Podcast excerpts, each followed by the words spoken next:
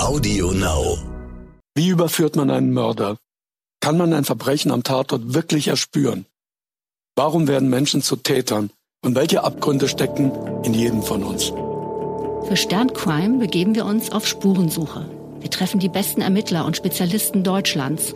Mein Name ist Silke Müller. Ich bin Reporterin für Stern Crime. Alexander Stevens ist Fachanwalt für Strafrecht. Mord ist sein Geschäft. Sexualstrafrecht ist sein Spezialgebiet. In aufsehenerregenden Prozessen hat er Opfer und auch Täter vertreten und dabei immer aufs Neue den Graubereich ausgeleuchtet zwischen Lust und Drang und auch diesem Verhältnis von Wut oder Zwang. Alexander Stevens dürfte vielen von Ihnen auch als Bestseller-Autor und Schauspieler bekannt sein. Er versteht es, seinen Beruf als Strafverteidiger auch die besonders skurrilen und tragischen Momente abzulauschen und ihnen mit Humor zu begegnen. Herr Stevens, äh, bevor Sie Anwalt wurden, sind Ihnen einige merkwürdige Tote untergekommen, deren Ableben Sie gern gründlicher hinterfragt hätten. Wie kam es dazu? Ja, also ich habe, bevor ich Jura studiert habe, war mein, war mein Berufswunsch eigentlich immer Arzt gewesen und habe mich dann relativ schnell dazu entschlossen, mich da schon im Vorfeld zu betätigen und habe eine Ausbildung zum Sanitäter gemacht. Dann ging es weiter zum Rettungsdiensthelfer und dann irgendwann mal zum Rettungssanitäter und konnte mir damit auch ganz gut mein Studium finanzieren. Jetzt ist es natürlich so, immer dann, wenn auch Verbrechen passieren, wird der Rettungsdienst hinzugezogen und so bin ich schon relativ früh mit dem Verbrechen konfrontiert worden, obwohl das ja während des Studiums, also speziell des Jurastudiums ja quasi kaum der Fall ist. Von dem her sind mir natürlich da ein paar merkwürdige Fälle untergekommen. Und zwei sind mir da besonders in Erinnerung geblieben. Bei einem hatte man versucht, einen Mord zu vertuschen, indem man jemanden totgefahren hatte und dann im Anschluss ein paar hundert Meter weiter in eine Laterne gefahren ist um quasi zu sagen, man hätte jetzt nur diesen Laternenunfall gehabt. Man konnte aber relativ einfach nachweisen anhand der Blutspuren am Fahrzeug, dass da wohl irgendeine Konnexität besteht zwischen dem Unfall mit der Person und dem Unfall mit der Laterne. Und äh, das fand ich tatsächlich sehr spannend, weil man da auch in die kriminalpolizeilichen Ermittlungen eingebunden war als Zeuge damals. Und dann wirklich nur, nur kurze Zeit später wurden wir zu einem äh, Fall gerufen, der mich nachhaltig beschäftigt hat und eigentlich auch durchaus Potenzial für einen perfekten Mord hätte. Denn zunächst hieß es einmal von der Einsatzlage her unklar. Und diese Einsatzmeldungen waren immer besonders beliebt bei den Rettungssanitätern, denn es konnte wirklich der letzte Quatsch sein, aber es konnte auch wirklich was Hochdramatisches sein. In diesem Fall war letzteres der Fall. Das heißt, auf dem Weg zu dem Einsatz wurde die Einsatzmeldung schon konkretisiert und es hieß dann, ja, es ist eine Kopfschussverletzung. Und wir kamen dann in ein gutbürgerliches Haus, Einfamilienhaus und gingen dann ins Schlafzimmer und am Boden kauerte eine blutüberströmte Frau. Und wir dachten zunächst, das muss das Opfer sein. Allerdings hat sich dann relativ schnell herausgestellt, dass sie nicht das Opfer war. Dafür war sie einfach äh, zu lebendig, sage ich mal, ja, für einen Kopfschuss. Und das eigentliche Opfer lag im Bett. Und warum diese Frau so blutüberströmt war, lag schlicht daran, dass sie sich immer wieder auf ihren Mann gestürzt hat. Jetzt kann man sagen, naja, psychische Ausnahmesituation. Sie ist mit der Situation einfach nicht klargekommen. Nur hat sie uns bei den Rettungsarbeiten wirklich behindert. Also Aber sie hatte die Sanitäter selber gerufen. Sie hatte die Sanitäter selber mhm. gerufen, mhm. ja. Und also es war eine wirklich skurrile Situation, das viele Blut, dann noch die durchgeladene Waffe auf dem Nachtkästchen, diese Frau, die dann immer wieder zu dem Opfer hin ist, als wir ihn versorgen wollten. Ja, der musste ja intubiert werden, der musste beatmet werden, der musste stabilisiert werden. Und irgendwann ist uns das einfach zu bunt geworden. Und ich musste diese Frau tatsächlich mit körperlichen Zwang in mein Auto bringen und dort einsperren, weil sie hat uns wirklich behindert. Es ging nicht anders. Und ja, also eine skurrile Situation hatte ich so auch noch nicht erlebt.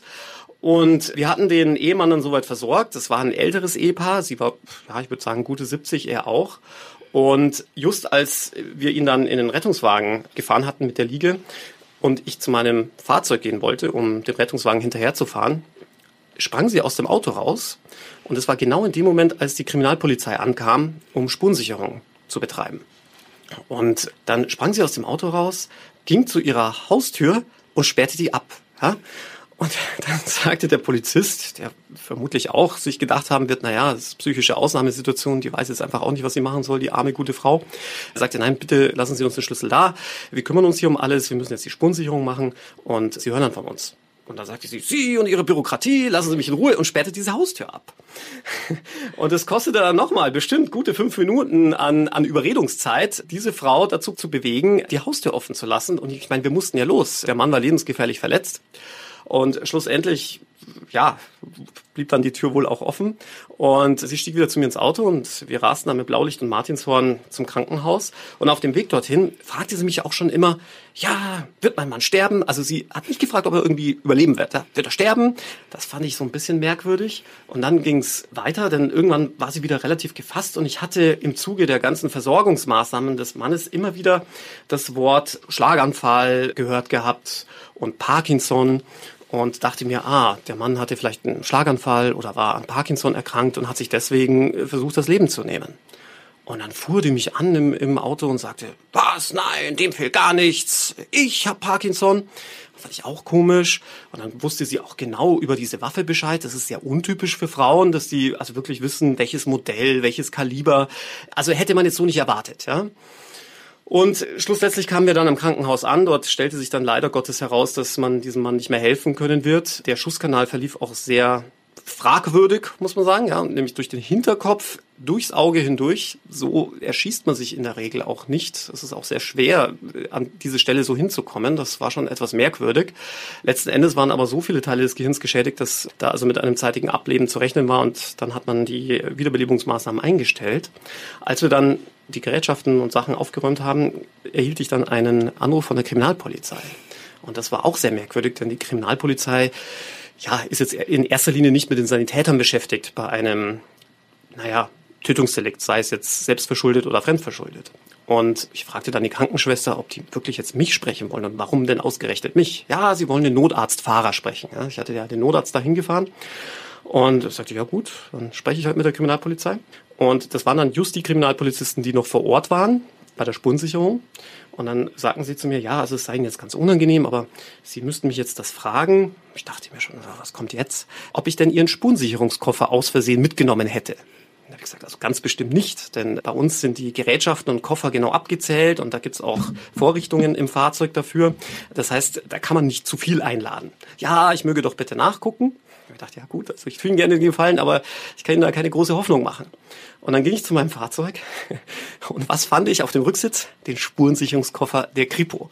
Und dann hatte diese ältere Dame tatsächlich den Spurensicherungskoffer der Kriminalpolizei mitgenommen und für meine Begriffe müsste diese Dame wirklich in die Kriminalgeschichte eingehen, denn es stellte sich tatsächlich heraus, dass dieser Mann sich nicht selbst umgebracht hatte, sondern aufgrund des Schusskanals und dann auch aufgrund der Tatsache, dass er keine Schmauchspuren an den Händen hatte, stellte sich heraus, dass diese Dame, seine eigene Ehefrau, in, mit gut 70 Jahren, ihn erschossen hatte. Und so ein bisschen Arsen und Spitzenhäubchen, oder? ja, aber, aber, aber vor allem dann auch noch die, die Ermittlungen der Polizei so zu behindern, dass man sie A nicht reinlässt und B dann auch noch das Material mitnimmt. Sehr durchtrieben. Wie und kamen Sie denn an die Waffe? Haben Sie das später mal erfahren?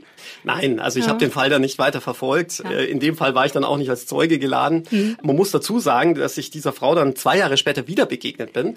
Denn es war tatsächlich so, dass man die Frau für schuldunfähig eingeordnet hat. Das heißt, sie konnte nicht bestraft werden.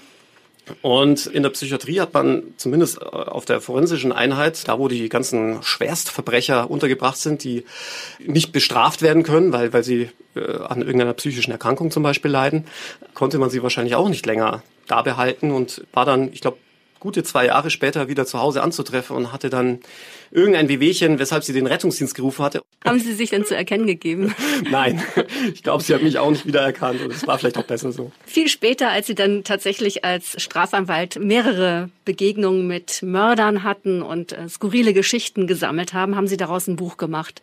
Also ein True-Crime-Buch mit äh, anonymisierten Fällen.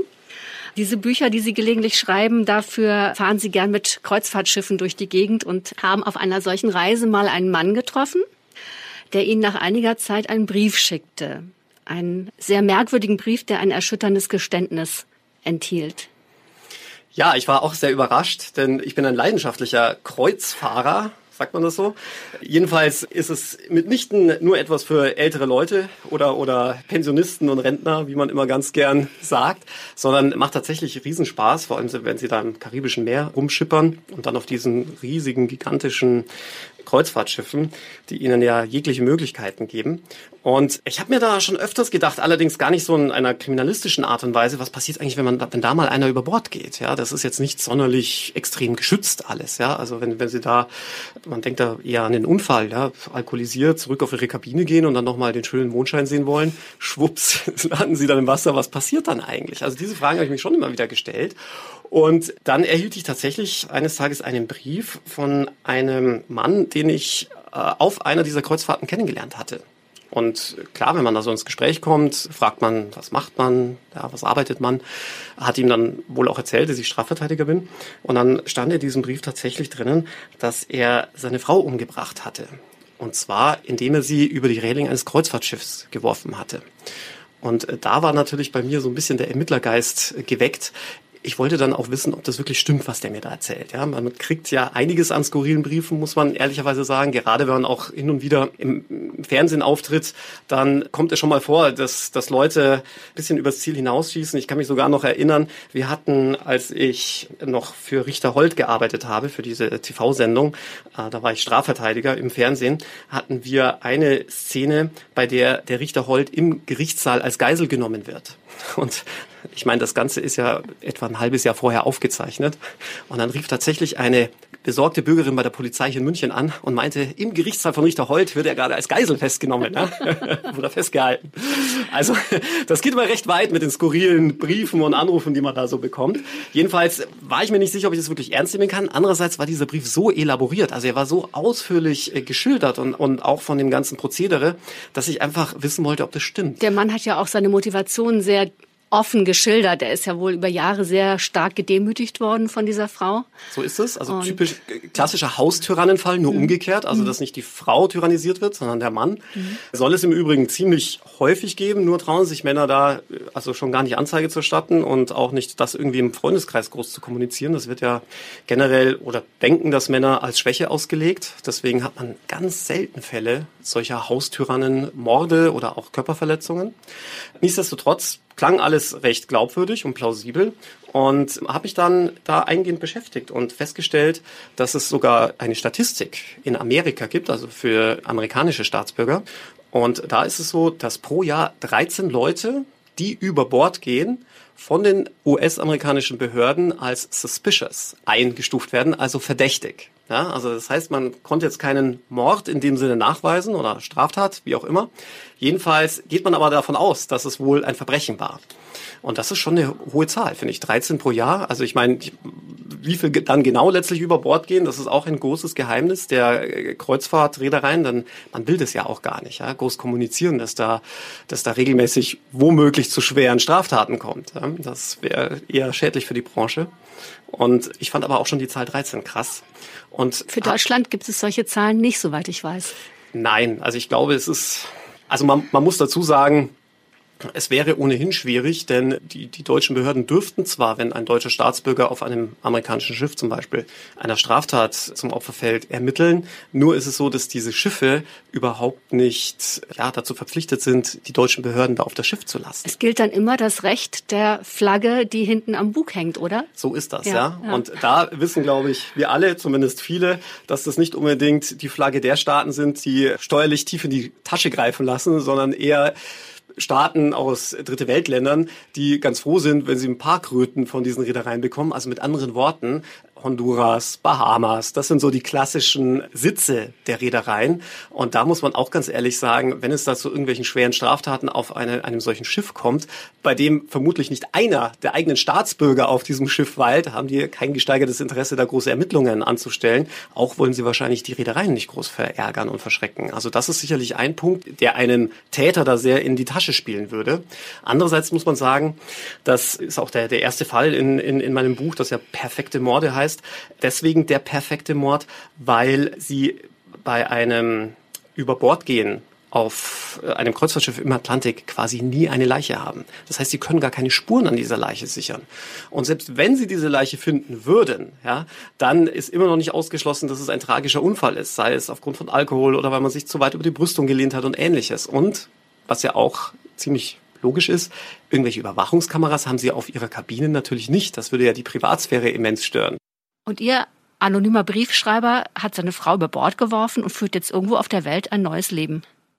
Wie kommt es eigentlich, dass diese Ermittlungen überhaupt nicht stattfinden können? Also selbst wenn jemand vor Mallorca vom Boot fällt, gilt das Recht der Flagge? Oder können deutsche Behörden dann irgendwann sagen, es handelt sich um den Tod eines deutschen Staatsbürgers, wir müssen ermitteln? Also theoretisch müssen die deutschen Behörden ermitteln, nur stoßen sie halt an ihre Grenzen. Jetzt kommt es nochmal entscheidend darauf an, ob die mutmaßliche Straftat in internationalen Gewässern stattfindet oder in nationalen Gewässern. Denn dann gilt natürlich das Recht des Landes, in dem diese nationalen Gewässer liegen. Also für Deutschland, da sieht es eher schlecht aus. Ne? So viel, so viel mehr gibt's hier nicht, das uns betrifft. Und auch was die Kreuzfahrtreedereien angeht, könnte, könnte ich mir noch Hamburg, die Elbe vorstellen, die da regelmäßig vorbeikommen. Aber ansonsten ist es da eher schwierig. Also es ist tatsächlich so geregelt, international, wenn Sie im internationalen Gewässer sind, dann ist in erster Linie der Kapitän verantwortlich mit seinem Personal. Und was die strafrechtliche Verfolgung angeht, ist dann genau das Land, unter dessen Flagge man segelt, verantwortlich. Und da gilt das, was ich vorhin gesagt habe. Diese Länder, zumindest Honduras und Bahamas und auch Malta und wie sie alle heißen, haben jetzt kein gesteigertes Interesse an großer Strafverfolgung. Und zum anderen auch das eigene Sicherheitspersonal an Bord sind jetzt nicht unbedingt die groß ausgebildeten Kriminalisten. Also meinen Beobachtungen zufolge beschränkt sich eigentlich deren Tätigkeit auf das Ein- und Auslesen von Bordkarten, dass da keine schwarzen Passagiere irgendwie an Bord kommen. Aber jetzt große ja, Strafverfolgung oder ähnliches findet da natürlich nicht statt. Mhm. Sie neigen ja zu intensiven Recherchen, wenn ein Fall Sie besonders interessiert. Also nicht nur, dass Sie auf dem Kreuzfahrtschiff dann gucken, wie könnte das funktionieren. Sie haben mir erzählt, dass Sie auch nach Thailand gefahren sind, um einen Fall zu rekonstruieren oder zumindest herauszufinden, wie plausibel bestimmte Dinge dort gelaufen sind. Ja, auch eines der eher spektakuläreren Fälle, die man so im, im Laufe seiner Zeit ansammelt. Da ging es um ein Pärchen, bei dem die Frau ziemlich viele Seitensprünge gehabt haben muss oder auch hatte. Das war dann nachweislich der Fall und sich wohl da mit HIV angesteckt hatte. Sie hat aber ihrem Partner davon nichts erzählt und es kam, wie es kommen musste. Sie hat ihn mit HIV angesteckt. Und als das Ganze aufkam, war klar, das kann er nicht auf sich, auf sich sitzen lassen und hat seine Freundin oder dann Ex-Freundin angezeigt wegen gefährlicher Körperverletzung. Jetzt kann man auch noch überlegen, warum ist es eigentlich kein Mord, ja, wenn man jemanden mit HIV ansteckt. Das bewusst ansteckt auch. Also genau, sie bewusst, wusste das ja. ja. Also wenn man mhm. davon weiß, ja, dann mhm. nimmt man das ja billigend in Kauf und mhm. das äh, mag vielleicht der ein oder andere Zuhörer schon mal gehört haben. Wenn man etwas billigend in Kauf nimmt, dann gilt das auch als Vorsatz. Also genauso, als würde ich wissentlich etwas tun wollen. Und das ist sicherlich der Fall, wenn man um seine HI-Infektion weiß. Allerdings ist es deswegen kein Tötungsdelikt, weil man, zumindest die Juristen sagen, der Vorsatz würde nicht so weit gehen, dass man auch wirklich den Tod in Kauf nimmt. Da kann man aber wirklich drüber streiten. Ja. Es hat sich vielleicht ein bisschen entspannt, seitdem man Medikamente auf dem Markt hat, die HIV-Infektionen wohl eindämmen, ja, aber zumindest noch nicht heilen. Und ich würde auch so weit gehen, dass man sicherlich nicht ausschließen kann, dass es zu einer Lebensverkürzung kommt. Ja. Aber nichtsdestotrotz, es ist jetzt nun mal so geregelt. Es ist nur in Anführungszeichen eine gefährliche Körperverletzung, aber auch für eine gefährliche Körperverletzung Körperverletzung kann man für bis zu zehn Jahre ins Gefängnis wandern, was die gute Dame dazu veranlasst hatte, abzuhauen. Ja, also sie hat die Flucht ergriffen und ist äh, nach Thailand. Und natürlich erging dann auch ein internationaler Haftbefehl, wenn man sich einem Strafverfahren entzieht. Das ist die ganz klare Folge, denn der Strafanspruch des Staates wiegt sehr hoch, verfassungsrechtlich. Also der Staat will, wenn man eine Straftat begeht, dass die dann auch geahndet wird. Und dann kam aber relativ schnell Post aus Thailand, nämlich vom Generalkonsulat, mit einem Totenschein. Und da stand da drin, dass die gute Dame verstorben sei. War auch ein sehr merkwürdiger Tod. Sie soll sich also umgebracht haben in einer Krokodilfarm. Und diese, wenn man das schon hört, denkt man sich, Moment mal, ja, was ist eine Krokodilfarm, ja, und wie bringt man sich da um? Aber das ist in Thailand die Selbstmordrate Nummer eins. Sich in einer Krokodilfarm, wo Krokodile gehalten werden, über die Reling zu stürzen in das Krokodilbecken. Das klingt wie ein qualvoller Tod. Ich habe mir das mal bei YouTube angeguckt. Kann man tatsächlich, denn die thailändischen Behörden oder zumindest diese Krokodilfarmbetreiber, so muss man es wahrscheinlich eher sagen, haben überall Kameras aufgestellt. Darin haben sie also sehr stark investiert, damit sie quasi nachweisen können, dass sie kein Verschulden trifft. Ja. Und gleichzeitig ein zweites Geschäftsmodell etabliert. Und sie, man kann sich das so makaber, das klingt, man kann sich das mhm. wirklich auf YouTube anschauen, wie sich da Leute über diese Brüstung stürzen und dann macht's äh, ja wie, wie in so einem Piranha-Becken. Mhm. Äh, platsch, platsch, platsch und äh, derjenige oder diejenige ist einfach ratzeputze weggefressen.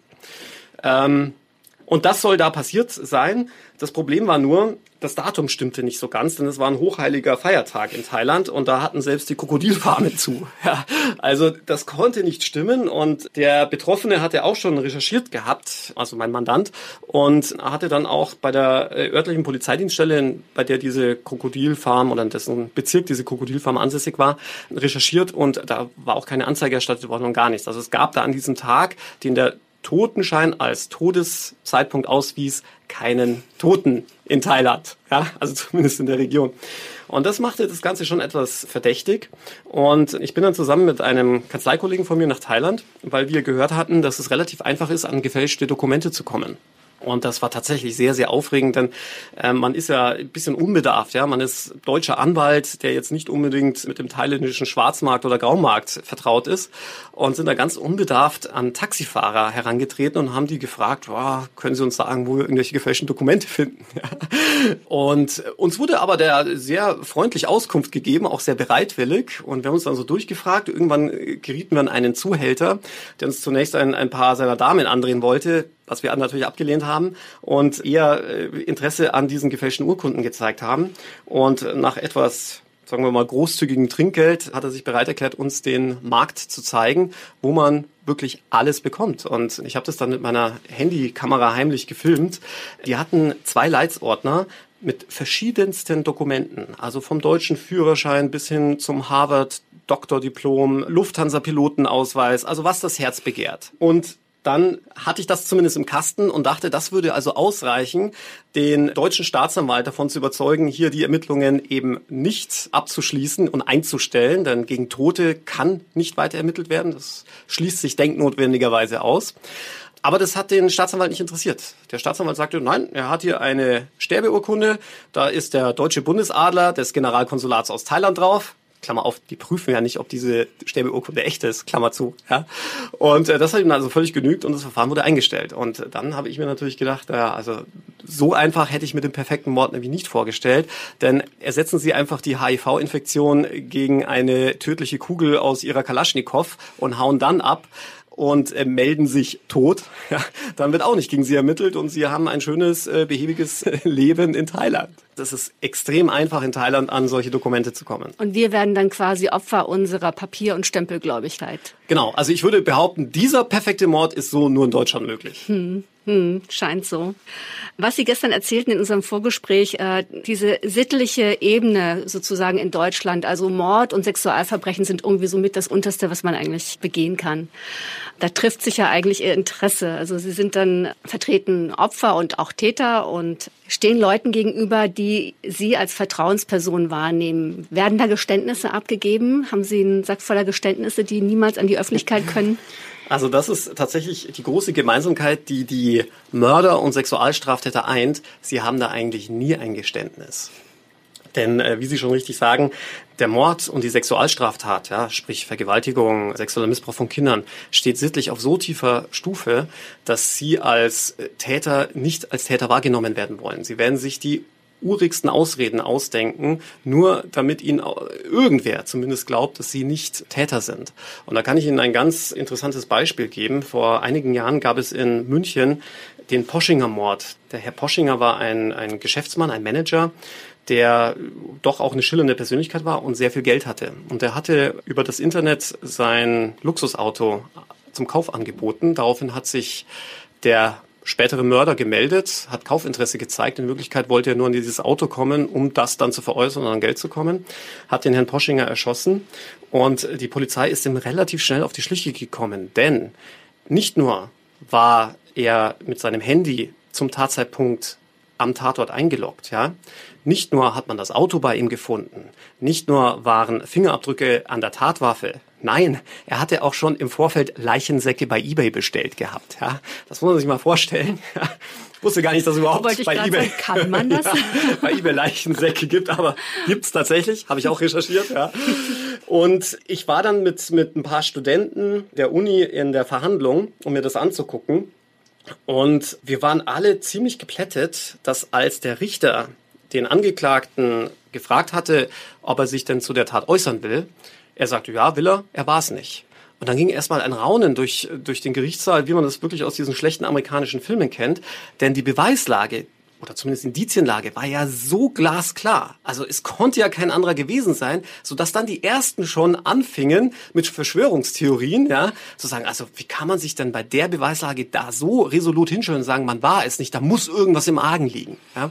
Und das ist eigentlich das beste Beispiel dafür, ja. Sie wollen als Mörder zumindest von ihrer engsten Familie oder vom Freundeskreis nicht als solcher wahrgenommen werden und brauchen, sie klammern sich regelrecht an der Tatsache, dass äh, ihnen da irgendjemand was, was unterschieben will. Und das erlebt man im Sexualstrafrecht mindestens genauso oft. Ja, da können Sie gerade, wenn es zum Beispiel um Kinderpornografie geht, die Kinderpornos wirklich ausgedruckt auf dem Schreibtisch liegen haben. Selbst da hat mir ein Mandant noch gesagt, ach, das war der Nachbar. Ja, also wie auch immer der da reingekommen sein soll.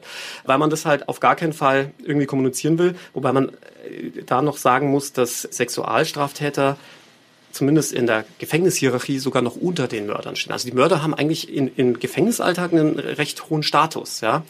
Ähm, aber die Sexualstraftäter müssen da regelmäßig um ihr Leben bangen. Hm. Sie haben auch aus diesen Sexualstraffällen aus Ihrer Kanzlei ein Buch gemacht, anonymisiert natürlich Fälle geschildert, wo es um verhängnisvolle Online-Dates geht. Da haben die meisten Opfer überlebt, zum Glück. Aber viele von denen stehen am Ende einer solchen Geschichte ja auf dem Scherbenhaufen mindestens ihrer Beziehung, wenn nicht gar auch ihrer Existenz. Alles auch sehr schambehaftet, wie Sie eben schon geschildert haben. Ein Fall hat mich besonders überrascht oder auch verblüfft. Das ist der Club 24. Damit fangen Sie Ihr Buch auch an. Worum ja. geht's da? Ich habe bewusst den Club 24 für das erste Kapitel gewählt, weil es tatsächlich auch mein allererster Fall als Anwalt war. Und man muss sich da also wirklich in diese Szenerie ein bisschen einfinden. Das heißt, sie sind im beschaulichen Bayern, wo die Welt quasi noch in Ordnung ist, zumindest behaupten das die Bayern ja immer ganz gerne.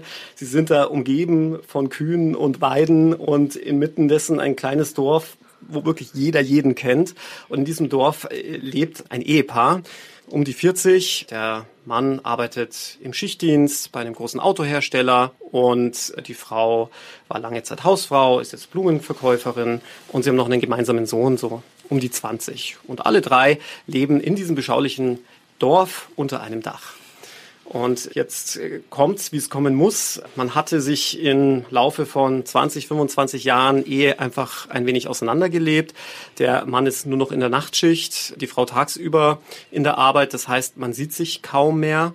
Und der Sohn macht sowieso das, was er will. Man lebt also sprichwörtlich aneinander vorbei. Und die Frau ist sehr einsam und schaut auch viel Fernsehen. Und im Rahmen des Fernsehkonsums haben sie dann, je später der Abend wird, dann auch entsprechende, sagen wir mal, explizite Annoncen und Werbeanzeigen für Seitensprungportale, das schnelle Date und ähnliches. Und naja, nach wiederum ein paar Monaten denkt sie sich, naja, dann melde ich mich jetzt einfach mal an und guck. Ja, die Neugierde war geweckt, sie hat sich ungeliebt gefühlt, auch unbegehrt, wollte einfach vielleicht mal wieder was erleben und hat dann auch kurze Zeit nach ihrer Anmeldung wirklich hunderte Mails sehr expliziten Inhalts. Ja, da kennen ja die, die Herren der Schöpfung nichts. Da wird sehr schnell zur Sache gekommen, was man denn gerne machen möchte. Ja, das hat die Frau schon etwas überrascht. Aber unter diesen vielen E-Mails war auch eine Frau gewesen. Und die hat sich sehr nett angehört, war zwar jetzt nicht unbedingt das, was sie gesucht hatte, ja, also sie hat jetzt kein Interesse an irgendwelchen homoerotischen Abenteuern, aber diese Frau war einfach sehr nett. Und man hat sich gut verstanden, man hat sich über Alltägliches unterhalten und dann auch mal getroffen. Und natürlich stellt man sich dann auch irgendwann mal die Frage, ja, was suchst du denn auf diesem Portal? Und ja, diese neue Bekanntschaft sagte der Dame dann, ja, ich bin da in so einem Club, der heißt Club 24, ist im Nachbardorf ist ein privater Club, bei dem nur 24 Mitglieder Mitglied sein können. Daher der Name. Und das Ganze gestaltet sich so, dass wir oder dieser Club genau aus zwölf Männern und zwölf Frauen besteht und alle miteinander Sex haben. Allerdings mit der großen, großen Einschränkung, dass dieser Sex in einem gemeinsamen Raum stattfindet, der durch einen schweren schwarzen Vorhang abgetrennt ist in der Mitte. Das heißt, durch die Mitte des Raumes geht ein großer Vorhang, der auf Höhe der Geschlechtsteile Aussparungen hat, kleine Löcher. Und die Frauen müssen alle auf der einen Seite sein und die Männer müssen alle auf der anderen Seite sein und man hat durch diesen Vorhang hindurch den Geschlechtsverkehr egal was man da machen möchte. Ja, da standen auch Liegen bereit, die man dann vor diese Öffnung schieben konnte. Man konnte sich da im Knien verfallustieren, im Liegen, wie auch immer. Jedenfalls muss diese Geschlechtertrennung auf jeden Fall, komme was wolle, aufrechterhalten werden. Rechts die Männer, links die Frauen, abgetrennt durch einen schweren schwarzen Vorhang, wo keiner hindurch sehen konnte. Das war natürlich ein besonderer Reiz. Es hat so eine gewisse Anonymität. Man kommt trotzdem auf seine Kosten, ohne etwas von sich preisgeben zu müssen. Und das hat dieser, dieser Ehefrau aus dem beschaulichen Dorf einfach so gut gefallen, dass sie sich da angemeldet hat. Sie war zuerst bei einem, das hieß wirklich so, Schnupperabend, ja. Und da hat ihr dann so gut gefallen, dass sie da Mitglied wurde und da regelmäßig hingegangen ist. Immer Donnerstagabends. Ja. Also sie hatte ja nichts zu befürchten, weil ihr Mann auf der Nachtschicht war. Und der Sohnemann hatte donnerstags wohl auch immer irgendein äh, Rollenspielabend, hatte er erzählt, sodass keiner mitbekommen hat, was die gute Frau da eigentlich abends macht. Jetzt ist es aber auch da so, dass es so kommen muss, wie es kommen muss, denn der Ehemann schöpfte irgendwann mal Verdacht. Ja, In, im Schlafzimmer lief nichts mehr, also überhaupt nichts mehr, und er hat dann auch am Rande irgendwie mitbekommen, dass seine Frau dann immer donnerstags abends weg war und er wusste aber auch nichts von einer neuen Freundin oder ähnlichem. Und ja, ist dann einfach die Neugierde mal geweckt, ist der nächste Schritt nicht weit. Er hat seine Frau verfolgt und verfolgt sie zu diesem Club, sieht, wie sie durch den Eingang dieses auch sehr beschaulichen Einfamilienhauses hineingeht und ist sich der festen Überzeugung, seine Frau betrügt ihn. Und das war ein recht resoluter Typ, ja, der also auch richtig Schmackes in den Armen hatte, tritt die Tür ein, geht äh, die Treppe rauf, geht in diesen Raum und ist dann mit zwölf nackten Männern konfrontiert, die durch einen schweren schwarzen Vorhang offensichtlich Sex haben. Ja? Und in seiner Wut und Rage reißt er dann diesen Vorhang herunter und sieht dann und erkennt dann auch seine Ehefrau, die ähm, ebenfalls unter zwölf weiteren nackten Frauen da zugange ist. Das, das eigentlich Schlimme, muss man sagen, ist, dass unter diesen zwölf nackten Männern und zwölf nackten Frauen noch eine Person war, die beide sehr gut kannten, nämlich der eigene Sohn. Und das machte die Geschichte dann auch zum Fall für den Staatsanwalt, denn Inzest ist in Deutschland strafbar, wobei man einfach sagen muss, die Mutter wusste natürlich nichts davon, dass ihr Sohn derselben Leidenschaft frönt und nachgeht und anstatt seines Rollenspielabendes, wobei vermutlich musste man es wörtlich nehmen, ich weiß es nicht, jedenfalls auch in diesem Club zugange war. Hatte natürlich zur Folge, dass diese Familie sich sehr schnell aufgelöst hat, der Mann sich getrennt hat, der Sohn wollte von seinen Eltern dann auch nichts mehr wissen, muss also eine hochpeinliche Situation, Situation gewesen sein. Und ich war dann damit betraut, die Frau zu vertreten, der seitens der Staatsanwaltschaft der Vorwurf des inzestiösen Handelns vorgeworfen Kam es da zu einem Urteil?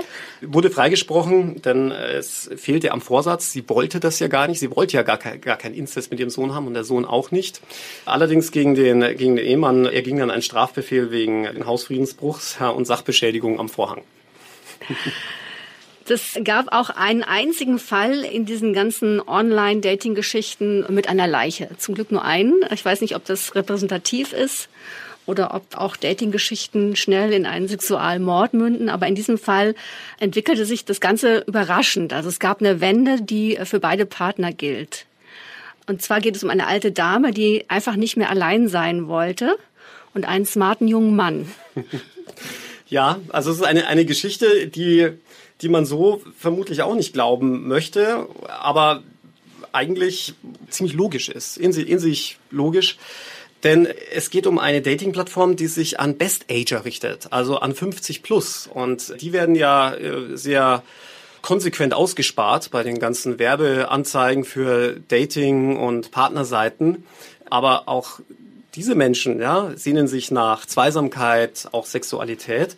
Und da war ich mit einem Fall betraut worden, bei dem eine knapp 80-jährige, wirklich resolute, rüstige, ältere Dame sich auf dieser Dating-Seite angemeldet hatte. Ja, war ihr empfohlen worden und diese Dating-Seite war oder ist, die gibt's ja immer noch, relativ klug aufgebaut. Es gab nämlich drei Sparten. Es gab die eine Sparte, da ging's letzten Endes nur darum, Bekanntschaften zu knüpfen, vielleicht mal für einen Spieleabend, auch mal unter jüngere Leute zu kommen, Bingo, was man nicht sich alles vorstellen kann.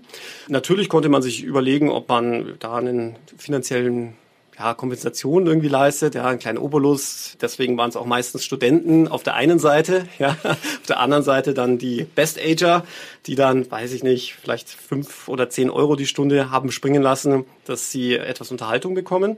Und es ging dann bis hin tatsächlich in die dritte Kategorie, äh, bei der es dann zu sexuellen Aktivitäten kommt, ja, also die dann auch ja, mehr oder weniger direkt angepriesen werden. Und da gab es einen findigen jungen Mann, auch Student, der ja Massagen der besonderen Art anbot. Er warb dann immer mit einem recht prickelnden Slogan, ja, also Massage, e-, elektrisierende Massagen der besonderen Art oder ähnlich, so ähnlich. Und hatte auch sehr viele gute Bewertungen schon erhalten gehabt. Und äh, darauf ist die ältere Dame angesprungen, hat sich diesen jungen Herrn, Luke Feeling war sein Spitzname dort oder sein Pseudonym, kommen lassen und war tatsächlich so hoch begeistert. Ja, also gab tolle Massagen, Body-to-Body-Massages. Trüffelöl war da irgendwie im Spiel. Ja, auch, auch mit Öl, ja. Ähm, ich weiß nicht mehr genau, ob es dann letztlich Trüffelöl war, aber ähm, auf jeden Fall so Body-to-Body-Massages, die also mit Öl, da wird Öl ausgegossen auf dem Körper des anderen und dann wird mit dem eigenen Körper massiert. Ist so eine thailändische Massagetechnik, habe ich mir sagen lassen.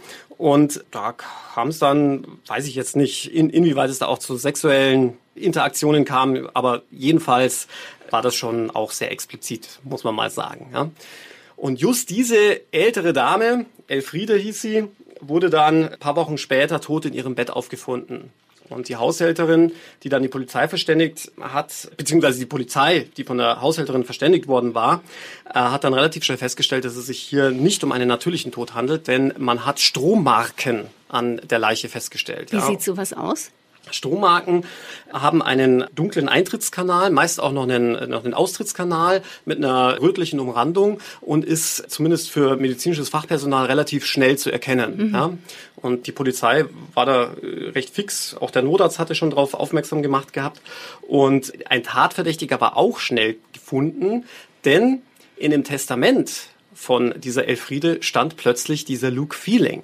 Und ich meine, die kannten sich ja erst ein paar Wochen oder zwei, drei Monate.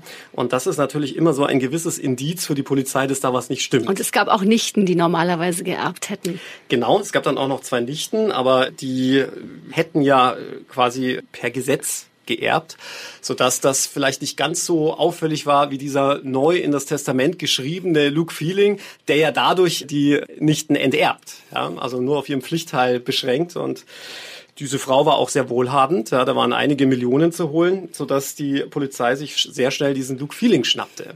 Und als der dann sagte, ja, also er sei da immer von dieser älteren 80-jährigen Dame gebucht worden für erotische Massagen, konnten das die Polizisten schlicht nicht glauben. Ja, also die waren da ähnlich verhaftet in ihren, weiß ich nicht, äh, Vorstellungen, wie das auch andere sind. Ab 50 gibt's keinen Sex mehr und haben ihm das schlicht nicht geglaubt und wurde dann festgenommen, landete dann auch in Untersuchungshaft und so kam ich dann an diesen Fall.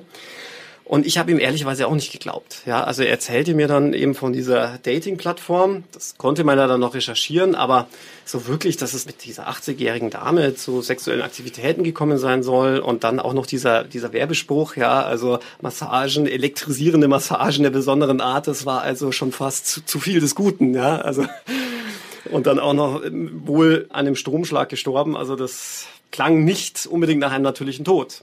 Letzten Endes habe ich aber, weil das auch meine Pflicht als Anwalt ist, ja, die entlastenden Momente zu suchen und darzulegen, das äh, so, so weitergeleitet. Die Polizei hat dann auch den Laptop dieses Luke Feelings untersucht und natürlich auch den Computer der älteren Dame und man hat festgestellt, ja, ist tatsächlich so. Ja.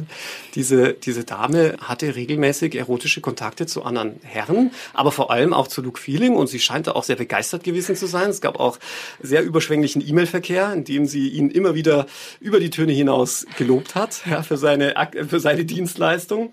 Und dann hat man aber auch noch festgestellt, dass sich die gute Dame wohl auf einer Kaffeefahrt eine elektrische Heizdecke gekauft gehabt hat. Und im Rahmen der Obduktion oder zumindest Auswertung der medizinischen Krankenunterlagen hatte man auch festgestellt, dass die 80-jährige Elfriede an einer Inkontinenz gelitten hatte und just an dem Abend, an dem sie verstorben war, vergessen hatte, ihre Einlagen zu tragen. Und ja, was soll ich sagen, elektrische Heizdecken und Flüssigkeit verträgt sich nicht gut. Sie ist tatsächlich an einem Stromschlag gestorben, auf ihrer Heizdecke liegend. Also Luke Feeling hatte damit überhaupt nichts zu tun. Also er hat tatsächlich dieses äh, Millionenerbe angetreten. Ja, ja, hat er gemacht. Ja. Ähm, finanzielle Interessen haben ja auch zum Teil junge Frauen, die sich auf Dating-Plattformen anmelden. Das Phänomen Sugar Daddy ist wohl auch weit verbreitet. Ja, gibt's auch immer wieder Fälle. Wobei man sagen muss, ähm, es, es ist und bleibt, glaube ich, das älteste Gewerbe der Welt. Ja, also mir kann, es ist einfach schwer vorstellbar. Es mag in Ausnahmefällen durchaus so sein, dass sich eine junge äh, 20-Jährige zu einem 70, 80-jährigen Mann hingezogen fühlt. Aber nachdem es ja eigene Plattformen dafür gibt, ja, die sich Sugar Daddy. was weiß ich nennen, de.com, was es nicht alles gibt, die sind ja regelrecht darauf ausgelegt, dass sich ältere Herren mit sehr, sehr jungen Schülerinnen und Studentinnen treffen, da erwartet man schon unausgesprochenerweise eine finanzielle Unterstützung. Aber das geht sogar so weit, dass es auch ein, reine Fetischseiten gibt, bei denen Männer nicht einmal sexuelle Kontakte wollen, sondern wirklich ihren Fetisch dadurch ausleben, dass sie Geld bezahlen. Auch das gibt es. Ja? Also die nennen sich Geldsklaven. Ne? Also die, da gibt es dann verschiedene Kategorien. Also mein derzeitiger Stand ist, dass es vier Kategorien sind, eins, zwei, drei und vier. Bei der ersten Kategorie ist es so, dass man hin und wieder halt zum Putzen kommt, ja, unentgeltlich. Also der Geldsklave kommt zu seiner Herrin ja, und putzt dann umsonst die Wohnung oder bohrt ein Loch in die Wand, um Bild aufzuhängen. Und es endet dann in der Kategorie vier damit, dass man wirklich sein Vermögen überschreibt, ja, Häuser, Eigentum, Geld überweist und ähnliches. Ja? Also sich in eine völlige Abhängigkeit gibt und dadurch erleben die quasi ihren, ihren, ja, ihre Befriedigung. Und die andere Variante ist, die auch nahtlos eigentlich in Prostitution übergeht, kann man sagen. Ne? Also junge genau. Frauen, die sich einfach bezahlen lassen dafür, dass sie Gesellschaft leisten und der Abend dann vielleicht auch Motelzimmer äh, ja. endet. Ja. Kann man eigentlich sagen, dass diese ganzen Dating-Plattformen kategorisierbar sind? Also gibt es welche, wo es eher um Prostitution geht und andere, wo die heile Welt des Paarverhaltens, des meinetwegen heterosexuellen Treffens, sich Verliebens und Heiratens gepflegt wird oder ist das, geht das alles nahtlos ineinander über? Also ich sage ganz ehrlich, wir werden Teufel tun, da wirklich jetzt diese Plattformen zu benennen, weil da werde ich gleich abgemahnt. Denn die wollen ja, die wollen ja auch noch ihr, ihr, ihr Geld machen. Aber es ist tatsächlich so. Es gibt schon Dating-Plattformen, die eher dafür bekannt sind, dass es hier nur um die schnelle Nummer geht. Und dann andere, die zumindest behaupten, Background-Checks zu machen und ähnliches also meiner Erfahrung zufolge sind beide Kategorien, wenn Sie so wollen, gleich gefährlich, ja, wobei ich das jetzt auch nicht verteufeln will, ja, das ist unser Zeitalter, das ist eigentlich eine völlig gängige Methode, sich kennenzulernen. Nur darf man halt einfach nicht vergessen, dadurch, dass es so anonym abläuft und die Hemmschwellen so gering sind, jemanden anzuschreiben und irgendwas Dummes zu sagen, ja, oder gleich mit der Tür ins Haus zu fallen, meine ich, ist es schon nochmal was anderes, als wenn sie all ihren Mut zusammennehmen müssen, gerade als Mann, ja, und die und und eine Frau in der Bar ansprechen. Und ich meine, in der Bar haben sie immer noch Leute um sich herum. Da brauchen sie jetzt nicht unbedingt Angst haben, dass der gleich über einen herfällt. Gleichzeitig will ich das jetzt auch nicht äh, für diese Online-Dating-Plattformen implizieren denn ist es jetzt nicht so, dass es irgendwie tagtäglich zu, zu schlimmen Vergewaltigungen, Sexualstraftaten Taten oder Morden bedingt durch Online-Plattformen oder Dating-Plattformen kommt. Also das nicht. Aber ich würde sagen, man sollte etwas vorsichtiger sein.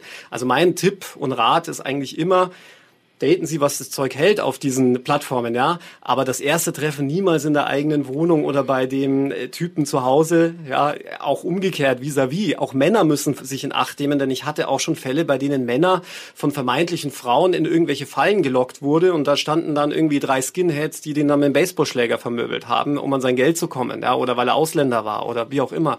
Also beide Geschlechter müssen da wirklich einfach nur vorsichtig sein, ja. Und sich einfach überlegen, würde ich, wenn ich jetzt nicht beflügelt bin von meinem Bauchgefühl, von, meinem, von meinem, nicht Bauchgefühl, von meinen Flugzeugen im Bauch oder von meiner Liebe und Leidenschaft, die ich jetzt vielleicht für diese virtuelle Person entwickelt habe, mal das ausgeblendet, würde ich mich wirklich sofort beim ersten Mal auf jemanden einlassen, der mich einfach nur anruft und, und sagt, komm mal da und da vorbei, ja. Denn nichts anderes ist ja, ist ja das Online-Dating. Also ich glaube, wenn man den gesunden Menschenverstand walten lässt, ist das eine tolle, tolle Sache. Ja. Irgendwo haben Sie aber gesagt, Sie selber würden nie einen Online, äh, also einen One-Night-Stand per Online Also, also, also ohne online. Also ich würde, ich würde keine, ich habe keine One-Night-Stands, habe ich gesagt, ja.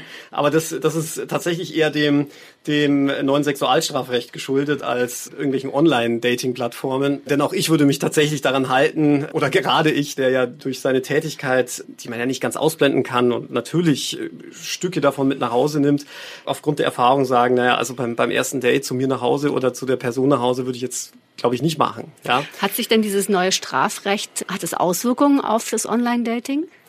Also vielleicht nicht direkt auf das Online-Dating, aber Auswirkungen äh, insoweit, als dass man sich sehr, sehr schnell strafbar machen kann. Ja? Und äh, Sexualität, da, da ist der Gesetzgeber einfach äh, für meine Begriffe viel zu weit gegangen. Sexualität lässt sich nicht äh, so, so wirklich einkategorisieren und in Normen fassen. Ja? Das ist ja ein fließender Prozess. Und man merkt es zum Beispiel an diesem neuen Straftatbestand der sexuellen Belästigung. Denn wenn Sie mal ganz ehrlich sind, was ist denn Belästigung? Ja, da, das ist rein subjektiv. Jeder hat da eine eigene und andere Toleranz und Hemmschwelle, wann er sich belästigt fühlt. Aber um sich der sexuellen Belästigung strafbar zu machen, muss sich das Opfer belästigt fühlen. Das ist zum Beispiel ein Merkmal. Und ja? das auch kundtun, oder? Nee, muss, muss es nicht mal kundtun. Nein, mhm. nein. Das ist wirklich rein subjektiv und das, das macht es dann später in einer, bei einer Anklage oder einem Strafprozess schon schwierig, ja, weil da sind die Menschen einfach unterschiedlich und umgekehrt auf der Täterseite muss es eine sexuelle Handlung sein. Also man muss jemanden körperlich berühren, aber es, es muss eine sexuelle Intention dahinter sein, um es jetzt mal unjuristisch zu formulieren, ja. Und auch das, was empfindet jemand als sexuell, ja, da, mhm. da muss sich jedes Mal der Richter quasi einmal in den Täter, einmal in das Opfer hineinversetzen. Und jetzt mag es äh, Richter geben, die ja eher aufgeschlossen sind, aber es mag auch sehr, sehr konservative Richter geben. Sie werden da nie eine einheitliche Rechtsprechung hinbekommen. Von dem her halte ich das tatsächlich für sehr schwierig im Sexualstrafrecht. Und noch, noch schwieriger wird es dann bei den schweren Vorwürfen wie Vergewaltigung, bei dem es jetzt anders als das ganz groß propagiert wurde, Nein heißt Nein, das steht nämlich gar nicht so im Gesetz. Im Gesetz steht, wer gegen den erkennbar entgegenstehenden Willen ja, sexuelle Handlungen vollzieht. Und da muss ich sagen, was ist denn ein erkennbar entgegenstehender Wille? Ist das muss, näher definiert worden? Eben nicht, ja. Mhm. Muss da jemand weinen oder muss da jemand äh, ja Nein sagen? Das wäre noch irgendwie nachvollziehbar. Deswegen habe ich immer gefordert, wieso schreibt der Gesetzgeber nicht rein, wer Nein sagt, ja, da darf er keine sexuelle Handlungen nachvollziehen. Aber nein, mhm. er sagt gegen den erkennbar entgegenstehenden Willen. Und das wird gerade bei der Sexualität, ja, das ist ja ein fließender Prozess, kann sich ja auch ändern. Ja, man mhm. kann ja eine halbe Stunde Sex haben und dann plötzlich schwappt es irgendwie um und man hat keine Lust mehr. Und dann muss man das aber sofort erkennen, weil man sich sonst der Vergewaltigung strafbar mhm. macht. Ja, und ich meine es jetzt gar nicht irgendwie polemisch oder so, sondern das ist tatsächlich ein Problem, das wir jetzt tagtäglich in den Gerichtszählen erleben dass man sich jetzt da irgendwie durchwursteln muss durch diese Gesetze, die sehr, sehr schwammig sind. Und dass auch sozusagen die, die vorliegende Lage ist dann ja faktenarm. Also es geht sehr ins Suggestive oder in das, wem glaube ich jetzt eigentlich? Ja, ne? das sowieso. Mhm. Ja, es steht mhm. ja fast immer Aussage gegen Aussage. Mhm. mhm. Das ist zwar schön für den Juristen, der dann glänzen kann oder auch nicht, ja, dann sie können dann durch große hervorragende Rhetorik womöglich einen Richter oder auch die Laienrichter überzeugen. Umgekehrt ist, birgt es natürlich eine riesige Gefahr, den Falschen zu verurteilen, ja, und zwar auf beiden Seiten. Ja? Das Opfer dadurch zu verurteilen, dass man den Täter freispricht, ja, und dem Opfer quasi suggeriert, ha, wir glauben dir nicht, aber auch umgekehrt einen womöglich unschuldigen Täter. Und Motive gibt's da genug. Also gerade bei Familienrechtsstreitigkeiten erlebt man den Vorwurf, dass der Vater dann plötzlich die Kinder über Jahre hinweg sexuell missbraucht haben soll, relativ häufig. Mit welcher Absicht? Ja, die Scheidung für sich besser durchbringen zu können, mhm. ja, die mhm. Kinder das Sorgerecht zu bekommen, Umgangsrecht und ähnliches oder auch um dem Partner einfach ins Auszuwischen. Mhm. Was dann aber auf dem Rücken der Kinder ausgetragen wird. Ja. Mhm. Mhm. Was empfehlen Sie denn eigentlich aus Ihrer Praxis? Was wäre denn ein Weg, da mehr Objektivität oder mehr Klarheit reinzubringen. Es klingt ja doch schwierig, ne? Es ist ja ein ja, kompliziertes Feld. Ist, ich habe früher immer gesagt, machen Sie eine Videoaufnahme, aber auch das ist strafbar. Ja. Vor allen Dingen, wenn es dann im Netz landet. genau. Ist, ist aber nach wie vor das, das sicherste Mittel und taucht auch immer wieder auf. Also ich will jetzt nicht mhm. sagen, dass das jetzt an der Tagesordnung ist, ja, aber ich würde sagen, wir haben schon so zwei, drei Fälle im Jahr, bei dem ein Mann fälschlicherweise, wie sich dann im Nachhinein herausstellt, einer Vergewaltigung oder einer anderen Sexualstraftat bezichtigt bezichtigt wird, aber er hat im Vorfeld irgendwie heimlich eine Aufnahme gemacht. Ja. Also Männer scheinen da sehr zu, zu solchen optischen Hilfsmitteln gerne greifen zu wollen. ist, wie gesagt, strafbar. Ja? Also ohne Einwilligung des anderen darf man nicht einfach einen erotischen Film herstellen. Nichtsdestotrotz haben diese Filme sehr, sehr oft den Männern dann buchstäblich die Haut gerettet. Und ich meine, ein klassisches Beispiel ist ja auch der prominente Fall um Gina Lisa die beiden Männer wären ohne diese Videoaufnahme, wären die in den, wirklich für mehrere Jahre, also sechs, acht Jahre hätte ich gesagt, in den Knast gewandert. Wobei ja oft auch sozusagen illegal herbeigeführtes Beweismaterial eigentlich gar nicht benutzt werden darf, oder? Ja, das denkt man immer, aber im mhm. Strafrecht äh, gilt dann ein anderer Maßstab. Mhm. Ja, also es, im Strafrecht unterscheidet man zwischen einem Be Beweiserhebungsverbot, also sprich, ob man diese Beweise so hätte sich besorgen dürfen, ja, mhm. und einem Beweisverwertungsverbot. Und weil man einfach sagt, die Strafrechtspflege hat so einen hohen Stellenwert, ja, und vor allem die Unschuldsvermutung oder auch die Unschuld beweisen zu dürfen, können Sie eigentlich im Strafrecht, um Ihre Unschuld zu beweisen, eigentlich alles hernehmen, ja. Ich möchte jetzt da nicht irgendwie zu unlauteren Mitteln anstiften, aber das ist Fakt. Im Zivilrecht sieht es da ganz anders aus, ja. Also wenn Sie jetzt zum Beispiel Schadensersatz haben wollen würden, dann wird es so nicht so einfach gehen. Aber im Strafrecht, bevor man also einen Unschuldigen wegsperrt, gestattet man ihm schon auch Beweismittel vorzulegen, die womöglich ja, inkriminiert sind. Klassisches Beispiel ist ja der, derjenige, der in Notwehr jemanden erschießt mit einer illegalen Waffe. Ja, mhm. deswegen macht es ja die Notwehr nicht illegal. Ja, also mhm. das können Sie so vergleichen, wenn mhm. Sie wollen. Mhm. Nach all diesen Erfahrungen, die Sie gesammelt haben und auch den Recherchen zum Thema perfekter Mord, was wäre jetzt in, in dieser Rechtslage nach all diesen Erkenntnissen die perfekte Mordwaffe für Sie? Also wenn man, wenn man nicht unbedingt in Deutschland ist, ist es tatsächlich das Kreuzfahrtschiff, da bleibe ich dabei. Sie haben keine Leiche, Sie können immer irgendwie erklären, warum äh, derjenige über Bord gegangen ist, weil er mal wieder viel zu tief ins Glas geblickt hat ja, oder ähnliches. Äh, in Deutschland haben wir keine Kreuzfahrtschiffe und auch kein Meer oder wenig Meer. Da würde ich tatsächlich, aber ich muss jetzt sehr vorsichtig sein, das ist rein hypothetisch, aber wo der Gesetzgeber wirklich Nachholbedarf hätte, wäre diese ganze Problematik mit den Drohnen zu regeln. Denn wenn Sie in Anführungszeichen aus Versehen mit ihrer neu erworbenen Drohne jemanden in den Kopf fliegen, ja, dann ist der Kopf Matsche bei, bei den Hochleistungsdrohnen, die sie hier erwerben können. Aber es gibt keine Voraussetzungen, die zu erwerben. Ja? Also wenn ich mit dem Auto rumfahren will, brauche ich noch immer einen Führerschein. Ja? Für eine Drohne brauchen sie nach derzeitigen, nach derzeitigen Gesetzeslage, also zumindest bis zu einem gewissen Gewicht und Größe und Geschwindigkeit nichts. Ja, kann sich jeder, jedes Kind letztlich kaufen. Aber wenn ich ohne Führerschein Auto fahre und jemanden dabei umbringe, bin ich ja trotzdem überführbar. Ja, vielleicht sollte ich das noch konkretisieren. Für ein Auto brauchen sie aber immer noch ein Kennzeichen, ja, mhm. eine Zulassung. Also irgendwie ist das erheblich besser dokumentiert. Also die, ich sag mal, die Zugangsvoraussetzungen zu einem Auto sind noch viel schwieriger als zu einer Drohne. Und beim Auto muss man halt auch sagen, naja, jemanden bewusst tot zu fahren und das als Unfall zu kaschieren, ist ja relativ schwierig. Ja, äh, also da müssen schon sehr viele Zufälle äh, zusammenspielen, dass sie das so hinbekommen. Ja. Bei einer Drohne sagen sie einfach, oh, das erste Mal damit geflogen, ja, außer Kontrolle geraten und sind in den Kopf geflogen. Da wird wahrscheinlich nicht mal jemand nachfragen. Ja. Und äh, da ist ja auch ein Fall dazu in dem Buch und äh, da hatte ich mir eigentlich auch überlegt, also da sollte der Gesetzgeber unbedingt nachrüsten, gerade bei politisch motivierten Morden. Also ich, ich sag mal hier russischer Geheimdienst und ähnliches, würde ich, würde ich gar nicht ähm, bezweifeln wollen, dass das eine gängige Methode ist, Leute auszuschalten. Ja, Herr Stevens, herzlichen Dank, dass Sehr Sie gerne. für uns zur Verfügung standen. Audio Now.